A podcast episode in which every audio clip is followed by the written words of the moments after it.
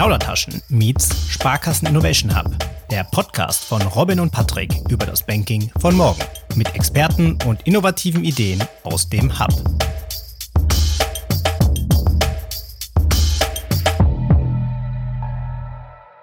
Hi und herzlich willkommen zu einer neuen Folge Plaudertaschen meets Sparkassen Innovation Hub. Mein Name ist Robin Nehring und ich freue mich sehr, dass ihr heute zuhört.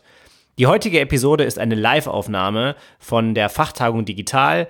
Da waren JP Toniger, Patrick und ich gemeinsam auf der Bühne. Wir haben über das Thema Gen Z diskutiert. Wir haben vier Fakten besprochen und äh, von beiden Seiten beleuchtet, Pro und Con betrachtet. Und das wollen wir euch nicht vorenthalten. Deshalb los geht's. So, wir versuchen mal. Wir gucken mal, ob das Mikro funktioniert. Ja, es funktioniert. Ja, ähm, herzlich willkommen äh, zu einer neuen Episode des Plaudertaschen-Podcasts. Heute live und in Farbe hier in der Hörderburg. Es ist das zweite Mal, dass wir hier sind. Letztes Mal waren wir da vorne in dem Studio. Äh, und äh, wir, wir, haben uns überlegt, dass wir heute über ein Thema sprechen, über, über das wir ja schon mal gesprochen haben, nämlich über die Gen Z, über die Gen, Gen Alpha. Und ich freue mich, erstmal begrüßen zu dürfen äh, Patrick, der, der auch immer mit dabei ist, dann auch natürlich immer äh, ja, virtuell, diesmal aber live. Schön, dass du da bist, Patrick. Vielen Dank. Und äh, ja, wir haben einen Gast dabei, äh, JP Toniger. JP war auch schon, schon mal Gast in einer unserer Folgen. Ähm, in, zwei JP, in, in, zwei Folgen, stimmt. Ähm, Darf man nicht unterschlagen. Ja. Stimmt, stimmt. In der, die letzte Folge ist gar nicht so lange her, da haben wir über die Gen Alpha gesprochen. Ähm, und was die Gen Alpha ist, werden wir später nochmal gucken. Äh, JP ist äh, beim Sparkassen Innovation Hub äh, Innovation Strategist. Ihr habt euch ja neu benannt ähm, Anfang des Jahres. Und ja, da, da diese, diese Zielgruppe Gen Z Gen Alpha so, so breit ist. Ich habe gehört, die, die Gen Alpha hatten wir ja im, im Podcast, die fängt schon bei minus 9 an. Also minus 3. Minus 3, ja, minus 3. Also noch nicht geboren. Und die Gen Z geht so ungefähr bis 25, 26. Ähm, wir wollen es aber noch mal, noch, mal, noch mal ein bisschen tiefer fassen, worüber wir sprechen. Wir wollen vor allem auch ein paar Thesen eingehen. Wir haben, äh, Thorsten hat es eben auch schon mal besprochen oder angesprochen, dass äh, es durchaus auch schon mal die Frage ist, äh, ist diese Zielgruppe eigentlich relevant oder nicht? Und wir wollen insgesamt äh, vier Thesen durchgehen, ähm, wo wir beide Seiten durchleuchten und möchten euch auch gerne hier mit einladen, mitzumachen. Äh, und damit äh, gebe ich an dich, Patrick. Ja, von meiner Seite auch nochmal herzlich willkommen. Schön, dass wir äh, diesen Live-Podcast, Marvin hat es einmal erzählt, jetzt wirklich live machen können. Äh, letztes Mal haben wir quasi in der Kamera gesprochen, jetzt nochmal vor größerer Runde. Und äh, Robin hat es gerade äh, einleitend schon erzählt. Äh, wir haben heute eine weitere Kooperationsfolge mit unserem Partner Sparkassen Innovation Hub. Bevor wir aber äh, da einsteigen, möchte ich euch mal kurz fragen, einmal bitte Hand hoch, wer kennt denn schon den Sparkassen Innovation Hub alles? Wow, okay. Das ist gut, das sind viele. Wir haben überlegt, müssen wir erklären, müssen wir nicht, aber ich Ach, glaube, äh, da müssen wir jetzt nicht erklären. Bist äh, jetzt, ne? Ja. ja. Einen kurzen Gegentest machen. Wer kennt denn Plaudertaschen? Ja, ich würde sagen, ist gleich, oder? Na, ja. ein bisschen mehr beim Essen. okay, sei gegönnt. Ja. Euch gibt's länger. Ja. Okay, dann äh, können wir uns die, die Einleitung äh, quasi sparen, können direkt in unsere äh, Themen einsteigen. Robin hat es gerade erwähnt, äh, Gen Z, Gen Alpha soll heute in unserer Folge das Thema sein. Ähm, bevor wir aber in unsere Thesen einsteigen, da freue ich mich auch besonders drauf, weil wir uns heute mal darauf verständigt haben, dass wir auch miteinander diskutieren wollen und dass wir nicht äh, klassisch das Interview führen wollen, Robin und ich. Ähm, aber gerne zur Einleitung, äh, JP, vielleicht kannst du ein paar Worte dazu sagen. Äh, was habt ihr in eurem Research denn schon festgestellt? Äh, wie bewertet ihr die Gen Z, Gen Alpha aktuell? Ja, genau. Erstmal äh, moin von mir. Äh, moin, ich komme aus Hamburg, äh, da wo der SAP auch ist. ich hatte heute Morgen so einen kleinen Kulturschock, weil normalerweise bin ich immer auf glitzernden Marketingveranstaltungen unterwegs und da stellt man sich morgens nicht die Frage, ob man duzt oder sieht, sondern da ist man direkt beim Du. Und für mich gilt auf jeden Fall, JP ist total in Ordnung. Es kommt von Jean-Philippe, aber JP ist so das kurze Akronym Akronym, das äh, ähm, ist, seid ihr herzlich eingeladen, mich auch so abzukürzen. genau, also Gen Z und äh, Gen Alpha. Jetzt muss man erstmal kurz einleiten, Generation. Das sind erstmal Buzzwords, Gen Z und Gen Alpha, die ihr bestimmt schon mal gehört habt. Und was macht man mit Generation? Man versucht Menschen, die in einem bestimmten Zeitraum, das ist bei Generation normalerweise so 15 Jahre, ähm, zusammenzufassen. Warum macht man das? Die sind unter bestimmten Einflüssen groß geworden. Also bei der Gen Z sagt man ganz oft, das sind die Digital Natives, weil die sind groß geworden mit Social Media, mit dem iPhone iPhone, mit Mobilfunk. Ich kann überall on demand auf alles zugreifen und man versucht sozusagen diese Einflüsse weniger als die Menschen selber zu untersuchen, um dann eben Ableitungen für Unternehmen, für die für äh, gesellschaftliche Themen, für den Alltag und so weiter zu treffen. Jetzt haben wir uns letztes Jahr mit der Generation Z beschäftigt. Ich bin selber 26, das heißt, nach äh, den meisten äh, sozusagen Research Papern gehöre ich auch noch zur äh, Generation Z. Ich fühle mich auf jeden Fall äh, wie einer. Das haben wir gemacht. Ähm, wir haben uns mal angeguckt, was kann denn eigentlich eine Sparkasse machen und vor, vor allen Dingen, warum kommt denn eine Sparkasse mit eigentlich Werten, die total gut zur, ähm, zur Generation Z ähm, passt, äh, nicht zusammen. Das haben wir uns letztes Jahr ganz intensiv angeschaut und jetzt sind wir einen Schritt weiter gegangen im Jahr äh, 2022 und gesagt, okay, was kommt denn eigentlich danach? Das sind äh, die, die Kinder, die jetzt gerade im Heranwachsen sind. Die nennen wir Gen Alpha, also Alpha, weil das Alphabet ist irgendwie zu Ende mit Z, deswegen fangen wir wieder von vorne an. Ähm, und ähm, einfach, weil wir, weil wir merken, diese Kinder, die wachsen nochmal anders auf. Also es sind auch Digital Natives, aber ich weiß nicht, wer von euch äh, Kinder hat, die wachsen halt schon zum, zum Teil mit smarten Spielzeug auf. Ne? Es gibt so eine Tony-Box, da kann ich irgendwie eine Figur drauflegen und dann wird aus dem Internet ein Podcast äh, äh irgendwie reingestreamt oder Kinderbücher äh, gestreamt. Die sind in virtuellen Welten unterwegs wie Minecraft, Fortnite, Roblox und geben da schon Geld aus, äh, nehmen dann die Kreditkarte von euch, damit sie sozusagen äh, die virtuellen Coins kaufen können und die sind wirklich smart. Und wie Robin das schon gesagt hat, äh, die jüngsten von denen, die sind minus drei. Das heißt, die werden noch bis 2025 geboren und mit circa zweieinhalb Milliarden Menschen ist es die größte Generation, die jemals hier auf diesem äh, Planeten gelebt hat. Deswegen macht es aus meiner Sicht total Sinn, sich mit diesen beiden äh, Zielgruppen äh, jungen Menschen grundsätzlich zu beschäftigen. Genau, jetzt haben wir, jetzt haben wir die Zielgruppe einmal zusammengefasst und wir haben uns im Vorfeld überlegt, wir wollen ähm, tatsächlich mal vier Thesen uns anschauen und so ein bisschen kontrovers auch diskutieren. Wir haben am Anfang überlegt, welche Thesen können das sein und die erste, die seht ihr jetzt hier.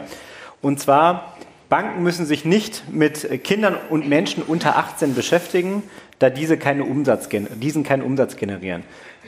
Wohl gesagt, wir werden jetzt beide Seiten betrachten. Mich würde aber jetzt total interessieren, wer von euch würde dieses, diese These erstmal, äh, erstmal bestätigen und vielleicht auch ehrlich, ja? Also nicht, nicht im Sinne von, das müssten wir vielleicht oder das müsste doch so oder so sein, sondern wie ist es ehrlich, wie wird es auch gelebt, ja? Also, wer ist pro dieser These?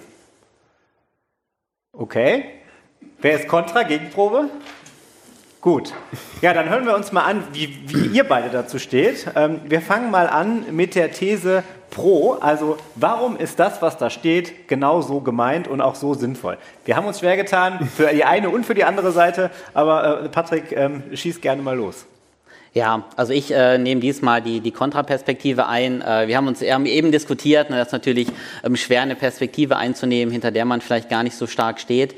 Ähm, aber ich glaube, dass diese äh, These auf jeden Fall nicht richtig ist für uns als Bank. Ich fand schön, wir, wir nehmen ja kein Video auf, aber trotzdem äh, wart ihr alle ehrlich und äh, habt euch äh, nicht bei dem Pro gemeldet, äh, was ich sehr, sehr gut finde, weil ich glaube, wir als Sparkassenfinanzgruppe, wir haben schon ja einen, einen sehr guten äh, einen Blick auf diese relevante Zielgruppe. Ähm, wir sprechen sprechen ja immer von dem Badewanneneffekt, gerade, gerade im Finanzbereich. Ich habe gestern nochmal versucht zu googeln, äh, wo der Badewanneneffekt mhm. eigentlich herkommt. Äh, man hat nur gefunden, es kommt aus dem Finanzbereich. Man hat gar nicht gefunden, wer das mal wirklich ins Leben gerufen hat. Aber die Frage ist ja, bleibt dieser Badewanneneffekt ähm, aktuell noch bestehen oder kommen die Kunden vielleicht gar nicht wieder, wenn wir sie überhaupt ähm, ja, mal verloren haben dabei. Und ich glaube, wir müssen uns ganz sicher gerade mit dieser Zielgruppe beschäftigen. Du hast eben die Gen Alpha angesprochen, 2,5 ähm, Milliarden Menschen. Wir sind, wenn wir jetzt auf Deutschland schauen, haben wir die, die Gen Alpha mit, mit 10 Prozent der Bevölkerung jetzt schon. Die Gen Z, wenn wir den noch dazu rechnen, kommen wir insgesamt auf 25 Prozent. Wenn wir das jetzt mal auf unsere Kunden umlegen, dann sind es tatsächlich äh, 5 Millionen Kunden, ähm, die direkt in dieser Zielgruppe sind, mit denen wir uns einfach beschäftigen müssen dabei. Und ähm, deswegen ist es gut, äh, dass wir das auch schon tun. Ja, äh, wir verdienen noch nicht so viel damit. Wir haben aber auch ähm, letzte Woche, nee, vor zwei Wochen haben wir im S-Hub zusammengesessen bei der Workshop-Woche Nachwuchskunden und haben auch mal geschaut, wie viel äh, bekommt denn gerade so ein, ein Gen Alpha, Alphala, wie heißt das? Al, die Alphas, die Alphas, ähm, wie viel bekommen die denn schon an Geld? Und gerade je näher ich einfach an das äh, Alter von 18 Jahre rankomme, ähm, kommt da schon was rein an Taschengeld, an den äh, Nebenjobs. Und da müssen wir einfach schauen, ähm, dass wir da auch äh, ja, als Ansprechpartner zur Seite stehen. Aber jetzt bin ich doch mal gespannt, ähm, ja, was man dagegen argumentieren könnte, JP. Ja, nächst, äh, also eigentlich gar nichts, deswegen nächste, äh, nächste These bitte. äh, nein, also mir, mir, blutet auch das Herz, weil äh, ich, ich finde äh, die Aussage auch absolut nicht richtig. Aber die Kontraargumente, ähm, die ich selber höre, wenn ich auch in Sparkassen bin und über diese Zielgruppe berichte, ist meistens ähm, einfach, warum soll ich mich mit Menschen beschäftigen, die selber eigentlich noch gar kein Geld haben. Also gerade unter 18-Jährige, die haben halt ein bisschen Taschengeld, das sie bekommen, haben vielleicht ihren, ihren Side-Hustle, ihren Nebenjob. Ähm, ja. Besser?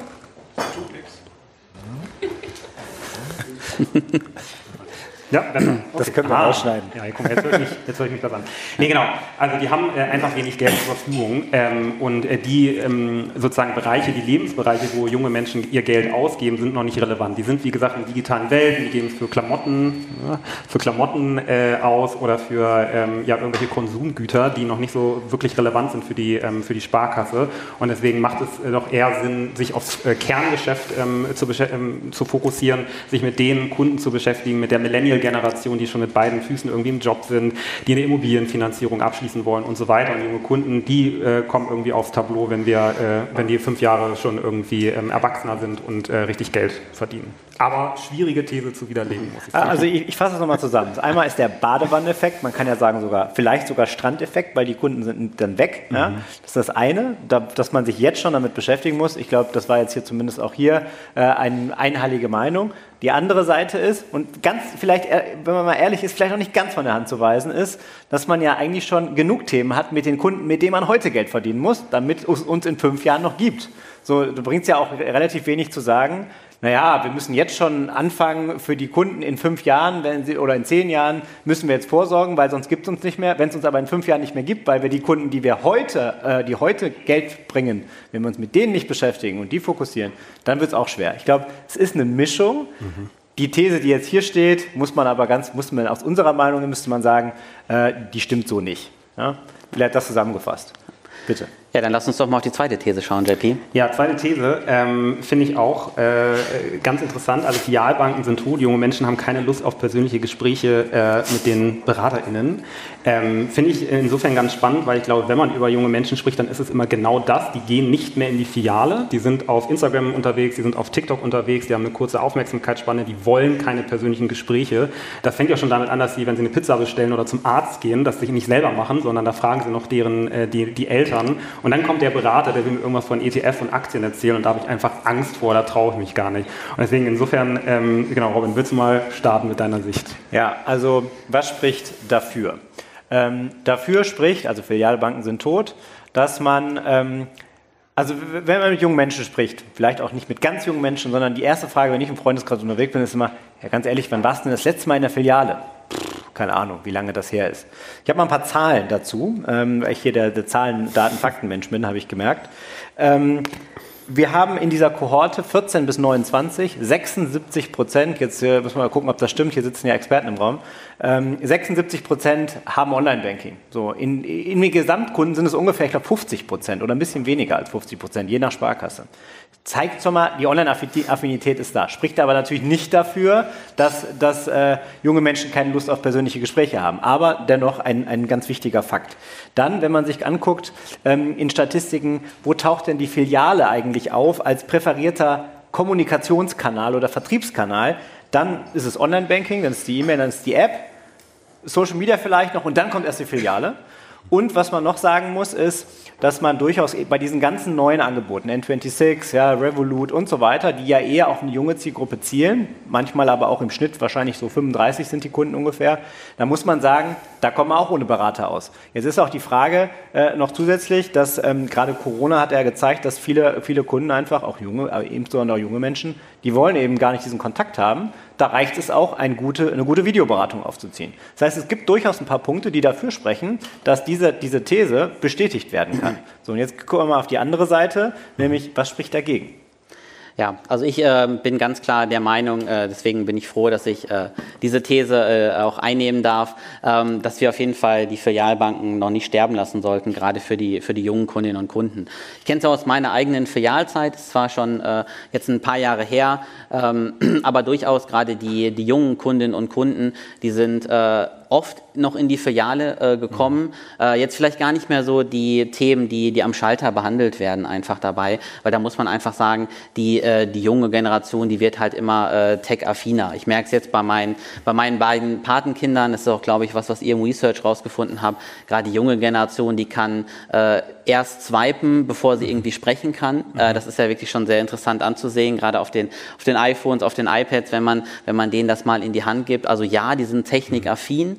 Aber äh, ich merke jetzt auch in meinem Freundeskreis, dass gerade das, das persönliche Gespräch, gerade wenn ich jetzt vielleicht nicht so die Gen Alpha angucke, aber die Gen Z, wenn ich dann äh, jetzt ähm, 18 bin, ich bin 25, dann kommen wirklich die ersten Themen. Ich kenne viele, die jetzt schon Anfang, Mitte 20 sind, die sich über Eigentum, über andere Themen Gedanken machen. Und äh, immer dann ist gerade das äh, Thema der persönlichen Beratung ähm, wieder sehr, sehr weit vorne. Und ich fand es auch schön, äh, im, im S-Hub eine Studie ähm, ja, hat herausgefunden, dass sich die, äh, die Hälfte der, der Gen Z und der Gen Alpha halt äh, ja gerne online ähm, informieren und auch online kaufen und ähm, ja, dass sie auch Influencern und ja sogenannten Finfluencern ähm, bei der Auswahl der Produkte schon vertrauen. Aber es ist eben nur die Hälfte. Und äh, ich hatte ja eben mal die, äh, die Zahl genannt. Also wir sprechen dann bei der Hälfte immer noch von mehreren Millionen Kunden, die eben nicht so denken, mhm. äh, wie das in den Medien immer nach, nach oben getrieben wird. Du hast auch angesprochen Social Media etc. Das sind total relevante Punkte, aber ich glaube mit den zwei Standbeinen, wir haben es eben schon äh, von Maurizio gehört, das eine das Online-Standbein, was immer weiter ausgebaut wird, ähm, da darf, glaube ich, auch in Zukunft das, das Filialgeschäft äh, nicht außer Acht gelassen werden. Ich glaube, ergänzend dazu hast du gut gesagt, das äh, kann ich nochmal bestätigen aus unserem Research, ne, das nennt man dann auch Omnikanal bei den jungen Leuten. Mhm. Die sind viel auf TikTok unterwegs und die sind auch total affin, gerade was so Preissensibilität angeht. Die gucken gerne auf Check24 und vergleichen auch Bankkonten und vergleichen ganz viel. Die gehen aber trotzdem gerne in den Saturn oder Mediamarkt oder offline in eine Filiale, fassen das mal an, möchten es ausprobieren, gehen dann aber wieder aus dem Offline-Funnel raus online, um es dann letztendlich zum günstigsten Preis online zu kaufen. Also sind schon durchaus affin, beide Kanäle kennenzulernen und gerade wenn es in Richtung Erlebnis Erlebnis geht. Ich weiß nicht, es noch nicht mitbekommen es gibt ja äh, irgendwie plötzlich einen Donutladen, der pink angestrichen ist. Da muss ich dann hingehen mit meinen Freunden, damit das äh, auf Instagram wieder gepostet wird. In Düsseldorf ist der übrigens. In Düsseldorf, ja. Mhm. Ähm, genau, ein neuer Hype ist jetzt nach, nach Donuts sind es dann die Zimtschnecken. Also man merkt äh, irgendwie äh, diese, diese Offline-Erlebnisse, die ziehen halt auch total und letztendlich muss man auf beiden Kanälen irgendwie was Richtiges schaffen für die. Also wir mhm. halten mal fest, 50 Prozent dafür, 50 Prozent dagegen. Was muss ich als Sparkasse machen? Alles anbieten und zwar vernünftig. Sehr Gut. diplomatisch. Äh, ja. genau.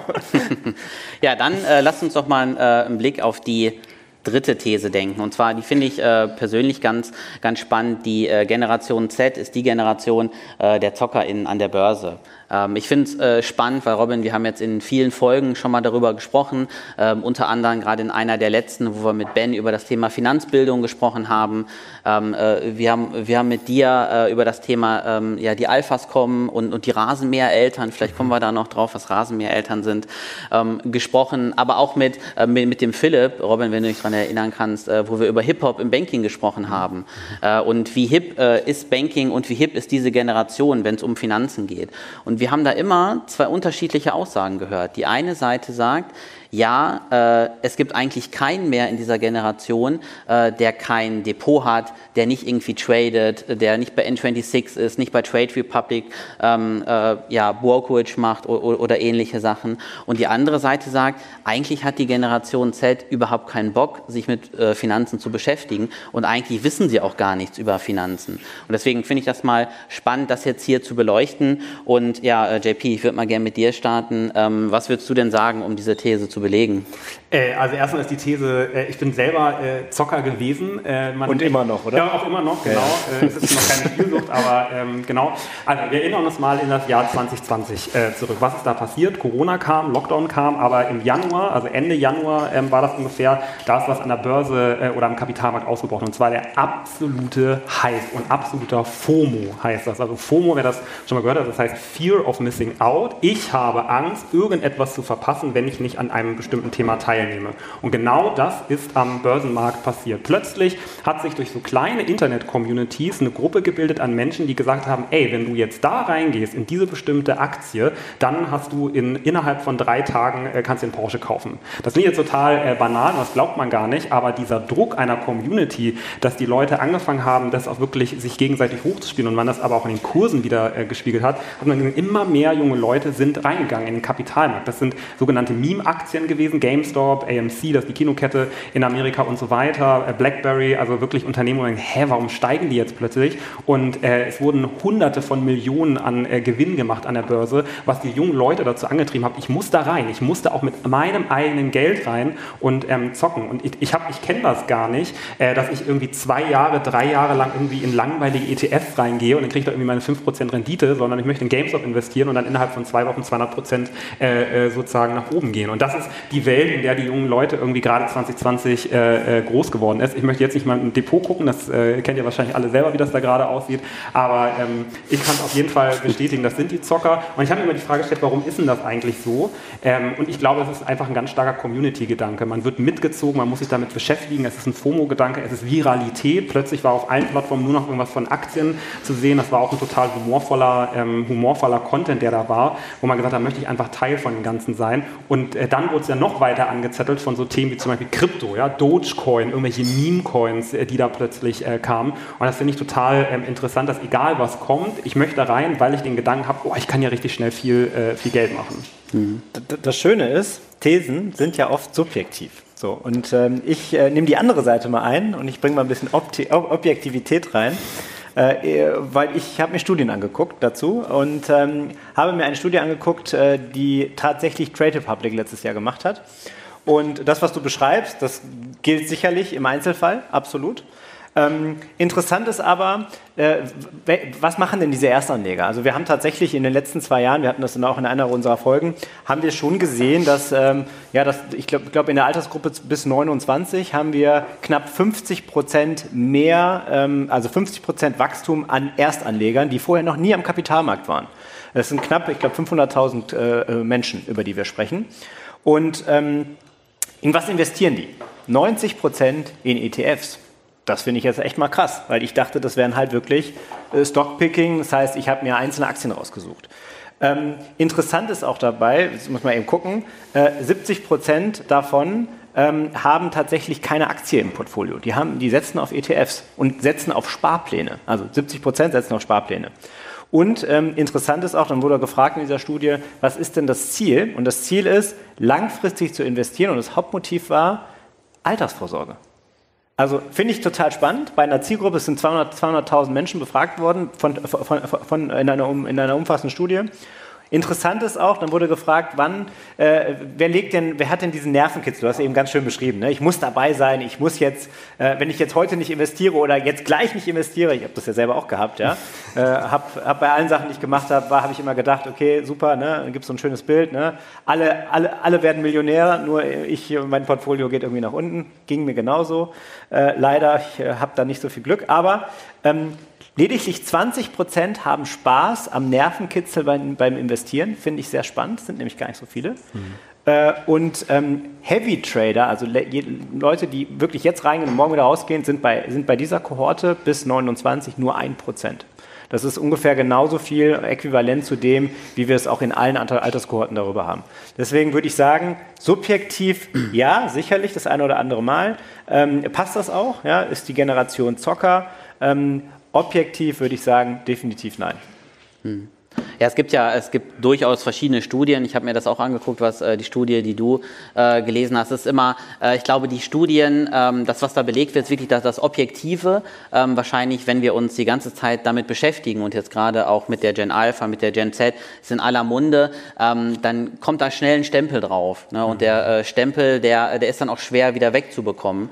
Und äh, wahrscheinlich sind wir auch noch unterschiedlich aufgestellt ähm, in den einzelnen äh, ja, Regionen in Deutschland. Das ist in in den, äh, ich arbeite ja in Berlin, äh, bekommst du immer mit, da ist die, ähm, die Hürde viel, viel kleiner, sich mit solchen Themen zu beschäftigen, weil man überall wird darauf eingeprasselt, ähm, als wenn ich jetzt ja auf dem Dorf, äh, also regionaler unterwegs bin. Aber ähm, das Ganze hat ja natürlich auch immer total viel mit Wissen zu tun und wir sind da äh, schon mal ähm, drüber gestolpert jetzt gerade, deswegen ähm, würde ich jetzt gerne mal äh, die vierte These ähm, anwerfen. Ähm, Robin, äh, wie sieht es denn mit der Finanzbildung aus? Genau, äh, also wir haben ja gerade darüber gesprochen, äh, dass, dass, man, dass man eine Generation Zocker hat, eventuell oder ja auch nicht.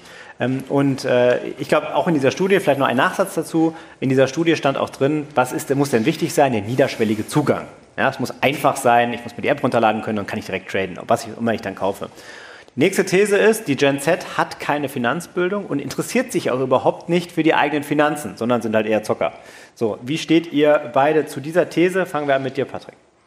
Ja, also ich würde jetzt mal äh, die These vertreten, dass die, dass die Gen Z keine Finanzbildung hat. Ähm, ich habe mich da auch, ich habe jetzt nicht so viele Zahlen, Daten, Fakten rausgesucht, da, da bin ich jetzt nicht so der Mensch für, aber äh, man findet viel dazu, äh, wenn, man, wenn man recherchiert im Internet. Ähm, und wir haben es eben auch schon angesprochen, die, die Abhängigkeit zu, zu Influencern und auch zu, zu Finfluencern, also Influencer, die sich nur auf das Finanzen, äh, Finanzthema ähm, konzentrieren, die ist halt wirklich äh, sehr, sehr hoch. Und ähm, die Frage ist wirklich, können wir da als Sparkasse mithalten oder sind wir vielleicht zu unsexy dabei? Äh, wir kommen nachher auch noch drauf, was, gibt es für Handlungsempfehlungen, was, was, kann man wirklich tun? Aber die Frage ist wirklich, können wir das schon so abdecken, wie sich die Generation Z gerade bei uns ähm, ja, informiert, wie, wie sie mit uns interagiert? Und ähm, es gibt bereits viele, viele Beispiele im Netz, die, die sehr, sehr weit nach vorne gehen, was wir als Sparkasse nicht tun. Wir haben zum Beispiel ähm, die, die LA Bank, das ist eine, eine Bank, Bank aus, äh, aus den USA, aus Utah und äh, die, sind im, äh, die sind im Minecraft unterwegs. Also Minecraft ist im einen oder anderen Jahr ein Begriff, ist ein, ist ein Online-Spiel und die haben da äh, ihre eigene Bank gebaut, also Fintropolis und versuchen halt damit ähm, zu den Kunden zu kommen und dann halt auch Wissen und, und Bildung zu vermitteln. Tun wir das als Sparkasse? Aktuell sind wir da noch nicht unterwegs. Oder, das ist noch ein bisschen weiter weg aus meiner Sichtweise, äh, Maurizio hat es eben erzählt, wir beschäftigen uns in, in Finanzplattformen auch bald mal damit, ähm, mit dem Thema Metaverse. Also macht es Sinn, als Sparkasse dort aktiv zu sein oder als Bank? Kann man äh, eine eigene Folge drüber machen? Äh, machen wir auch bald mal.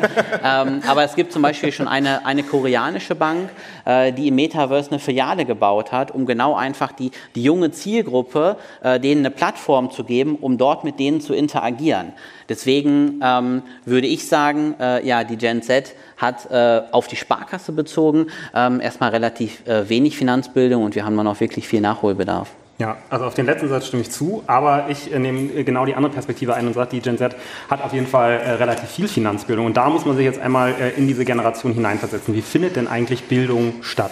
Diese Generation, ähm, äh, mich eingeschlossen, hat eine Aufmerksamkeitsspanne von, äh, ich glaube, drei Sekunden. Fünf. Fünf Sekunden. Drei sogar schon. Ich glaube drei Sekunden. Es wird drei, weniger. Es wird weniger, ja. Drei, drei fünf Sekunden, das ist geringer als die von einem Goldfisch. Also als ich das äh, mal, ja, als ich mir das mal angucke, dachte ich ja, okay, krass. Ähm, wenn man sich dann aber, ich nehme, ich nehme ja gerade, merke ich die subjektive Perspektive ein, wenn ich mir mal mein Verhalten angucke, zum Beispiel auf Zocker, Goldfisch. Genau, Zocker, Zocker Goldfisch, sozusagen keine Bildung anscheinend. ähm, und mir mal angucke, zum Beispiel auf meinem TikTok-Feed. Ne? Also wer TikTok nicht kennt, das ist sozusagen der nächste große, die nächste große Social-Media-Plattform nach Instagram. Ähm, wie ist das aufgebaut? Ich, ich swipe da von oben nach unten. Das sind Kurzvideos und wenn ich mir mal angucke, ich entscheide innerhalb von wirklich wenigen Sekunden, interessiert mich dieser Content, den ich mir da ansehe oder nicht. Und wenn mich dieser Content nicht sofort flasht, also wirklich, das ist eine so kurze Entscheidungsspanne, dann swipe ich halt weiter. Und dann merkt man erstmal innerhalb von irgendwie zwei Minuten oder so, wie viele TikToks, wie viele Videos man sich da gerade eigentlich anguckt. Jetzt ist aber die, ähm, das Thema, wenn man sich damit beschäftigt, ähm, wie, also welcher Content zieht denn überhaupt bei der Generation, dann ist es niedrigschwelliger Content. Also ein Content, wo ich sage, ich verstehe das sofort, die reden mit mir auf Augenhöhe und das ist ein Thema, das bewegt mich total. Und wenn ich, ähm, wenn ich dann sozusagen an einer, an einer Angel dran bin und irgendwie ja, Blut geleckt habe und sage, das interessiert mich, dann fangen die, äh, fangen die jungen ähm, Kunden an, zu, äh, an, sich damit zu beschäftigen, sich sehr intensiv damit zu beschäftigen und fangen richtig an ähm, zu bohren. Es gibt in, in anderen ähm, Bereichen zum Beispiel ähm, das Thema Nachhaltigkeit, was in der Generation ja auch total ähm, wichtig ist. Ähm, da gibt es, äh, das hat mir ein anderer Gen Zler, der deutlich jünger ist als, äh, als ich mir mal gesagt, äh, die Generation Z hat einen eingebauten Bullshit-Detektor. Das heißt, sie kann sehr, sehr schnell erkennen, ob ein Unternehmen sie jetzt verarschen will oder ob das wirklich ernst gemeint ist. Zum Beispiel Zara, äh, Modeunternehmen, ähm, schreibt auf alle ihre Klamotten, es ist nachhaltig. Ähm, und die Generation Z hat dann nachgebohrt und die hat richtig tief nachgebohrt. Ist zu den Herstellern gegangen, hat sich angeguckt, wo wird das eigentlich produziert und so weiter. Und dann wurde herausgefunden, die Klamotten an sich sind gar nicht nachhaltig, sondern nur das Etikett, wo drauf steht, dass es nachhaltig ist. Und da merkt man, wenn die ein Thema haben, wofür sie sich interessieren, und das ist Finanzen äh, inkludiert, dann beschäftigen sich damit. Ähm, und deswegen äh, sage ich, wenn man den richtigen Content hat und die richtige Art und Weise, die Kommunikation auch in äh, diese Richtung zu fahren, dann äh, haben die auch Lust, sich damit zu beschäftigen. Mhm. Wir haben ja versucht, die, äh, die vier Thesen, die wir hier behandelt haben, auch wirklich mal ernsthaft uns von beiden Seiten äh, anzuschauen, auch wenn man immer eine, ja, eine persönliche Meinung dazu hat. Ähm, deswegen hoffe ich, dass es ja, Ihnen und euch gefallen hat. Wir sind jetzt am, am Ende der Folge angekommen. Danke, JP, dass du ja, mal wieder unser Gast warst. Hat, hat mich sehr gefreut. Ja, danke, Marvin Thorsten, für die Einladung und vielen Dank fürs Zuhören. Dankeschön. Ciao.